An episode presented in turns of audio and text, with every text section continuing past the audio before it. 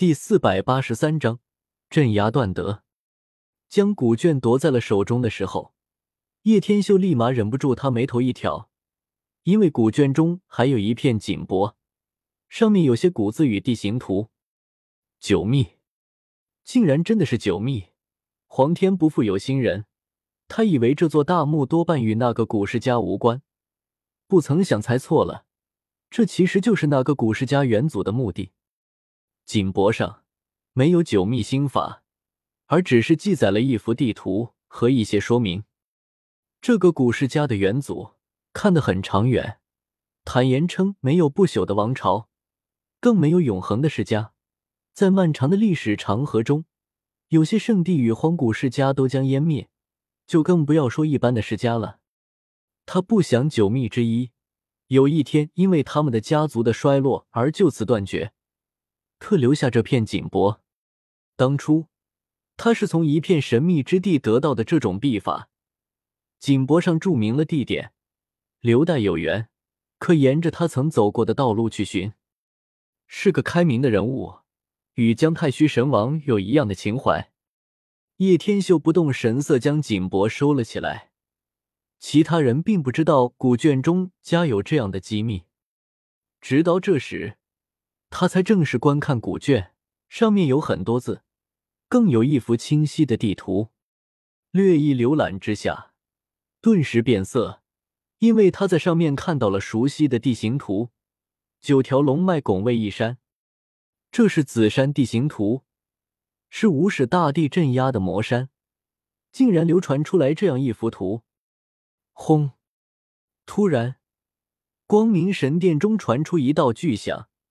一股极道威压席卷场中，连混沌石都一阵颤抖。殿中那座古塔一下子崩碎了。颜如玉风华绝代，他以极道武器将古塔化成齑粉。那名对手也是一同被灰飞烟灭，根本阻挡不了他破塔而出。同一时间，很多圣地的门徒快速倒退，为首的人都是道宫四重天的强者。方才他们都守在古塔周围，有什么目的无需多想，并不是每个圣地都有极道武器，东荒总共就那么几件而已。若是颜如玉陨落在此，对于一些人来说，比一切机缘都要大。可惜，诸多圣子早早的被定在了半空中，这是他们自己始料不及的。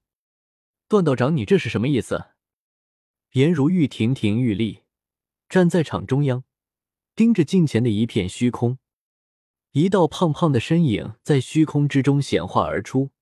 段德讪讪的笑着道：“我是怕严公主有闪失，故此在旁守护。”叶天秀则是在一旁冷笑：“这个死胖子胃口倒是挺不少的，竟然打起极道武器的主意来了。”颜如玉神色平淡，无暇玉容没有任何表情，不再多说什么。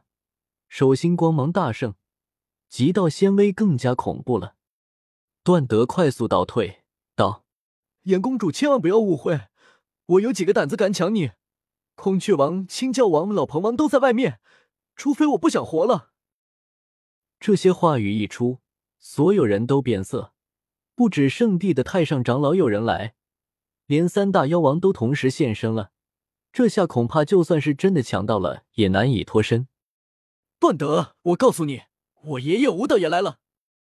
吴中天咬牙切齿，一飞而出。这个死胖子敢挖他家的祖坟，今日说什么也不可能放任这家伙离开。段德闻听此言，顿时一缩脖子。曾经到过人家的祖坟，要是被堵在这里，那可真是不堪设想。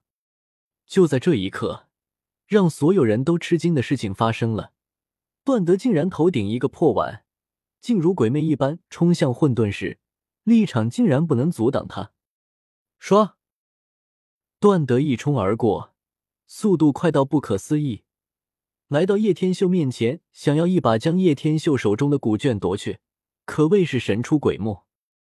你果然是贼心不死！叶天秀对于眼前此人可谓是一点畏惧都没有，反手就是一个快到极致的一巴掌。直接就把段德给拍飞了出去。哇！该死的，到底是怎么出的手？段德在空中翻腾了几下，咬牙切齿的喊道：“连我出手都没看清楚，难不成要我放慢几倍让你尝尝？”叶天秀从容不迫的笑着说道：“隐藏的倒是挺深的，不过不管怎么样，九秘今日始终是我的囊中之物。”段德显然不想就这么罢休，又掏出了一把铜剑，双指并拢抹在了铜剑之上。一道神光浮现，很荣幸，你就会第三个住进我太阳神塔的人。叶天秀并不打算在这里跟这个死胖子多说什么了，直接将太阳神塔祭出，开始放大数倍有余，一下子给盖了过去，直接把死胖子给收入了太阳神塔之中。放我出去！这是段德的凄惨声音。做了不少坏事的无良道士，可谓是人人喊打。该死的狗东西！若不放我出去，我父亲绝对不会放过你。这是精致小鹏王的声音。看来你是真打算与瑶光圣地为敌了。瑶光圣子的声音也是响了起来，只不过几人的声音似乎都被磨灭了许多锐气，显然在里面并不好受。天啊！这家伙竟然把瑶光圣子都收了进去！刚才那股声音明明就是瑶光圣子的声音。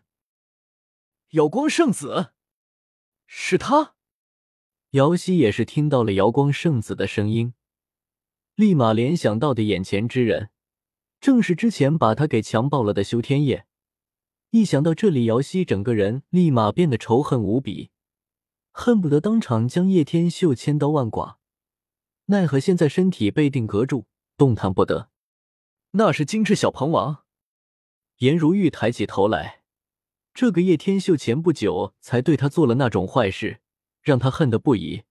但是这也怪自己之前为了救孔雀王许下的诺言，也只能认命了。没想到这家伙竟然如此大胆，竟敢将金翅小鹏王也收进了太阳神塔之中。呵呵，老子从来就不曾怕过你们这些各大圣地传人。所以别再用你们那些无谓的身份来威胁我，啧啧，你们也是好运。若不是太阳神塔一次只能收一个人进去，今日我还真打算把你们这些不开眼的家伙统统收进去，享受那真火灼烧之痛。叶天秀冷笑一声，下一刻已经没有多加停留，拉上大黑狗这个家伙，便是准备离开此地。九秘已经得到，所以根本无需多留在此地。难道你就想这么走了？颜如玉抬起俏脸，这家伙夺了自己的身体，难不成不打算负责任？